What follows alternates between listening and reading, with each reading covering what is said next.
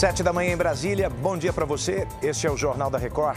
E vamos ver que o presidente Lula discursa logo mais na abertura da Assembleia Geral da ONU e sobe para 10 o número de desaparecidos nas chuvas do Rio Grande do Sul. E agora, o JR.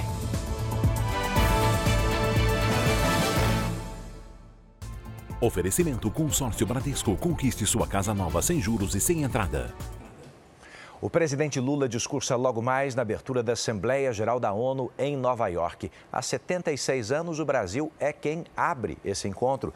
Vamos conversar com Vanessa Lima. Bom dia, Vanessa. O que é esperado da fala de Lula, hein? Bom dia, Edu. Será a oitava vez que o presidente Lula vai fazer o discurso que deve ter como um dos focos a Amazônia. O presidente deve defender que uma agenda verde pode contribuir com a paz, com o protagonismo dos países em desenvolvimento. Também deve levantar a questão da governança global e do Conselho de Segurança da ONU.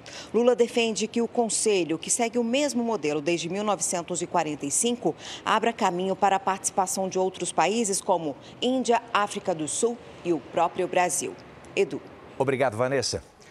A chuva voltou a causar estragos no Rio Grande do Sul. O risco de temporais, ventanias e granizo é bastante grande hoje e o número de desaparecidos subiu para 10. Por isso, eu, eu quero saber mais detalhes aqui com a Liliane Pereira. Liliane, bom dia. Bom dia, Edu. Bom dia para todo mundo que está nos acompanhando.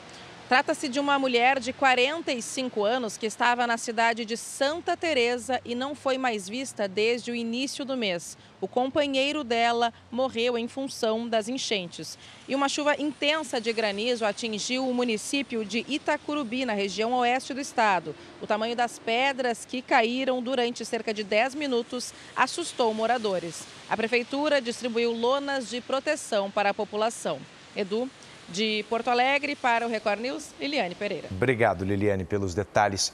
O Rio de Janeiro está vivendo os últimos dias do inverno como a capital mais quente e seca do país. A previsão é de que os termômetros por lá repitam os 38 graus já registrados ontem. Vamos até lá com Monique Bittencourt, que tem os detalhes. Monique, que terça-feira, hein?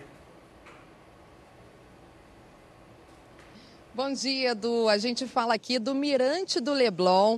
A praia começa a ter movimento e agora os termômetros marcam 23 graus. A recomendação é que a população beba bastante água, já que ontem a umidade relativa do ar baixou para 18%, o que deixou o Rio como a capital mais seca do Brasil. No bairro de Irajá, na Zona Norte, a temperatura chegou a 41 graus e o calor deve permanecer até o fim fim de semana. Edu.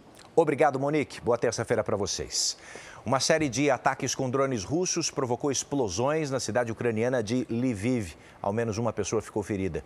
Bombeiros ainda trabalham no combate aos incêndios que se espalham pelos armazéns atingidos. A ofensiva ocorre horas depois do governo alemão anunciar o equivalente a 2 bilhões de reais em ajuda humanitária e militar à Ucrânia. De volta às notícias da sua cidade, não deixe de ouvir o nosso JR 24 horas também aí na sua plataforma de áudio. Hein? Daqui a pouco, às 8h40 da manhã, eu te espero ao vivo no Fala Brasil. Bora para a próxima.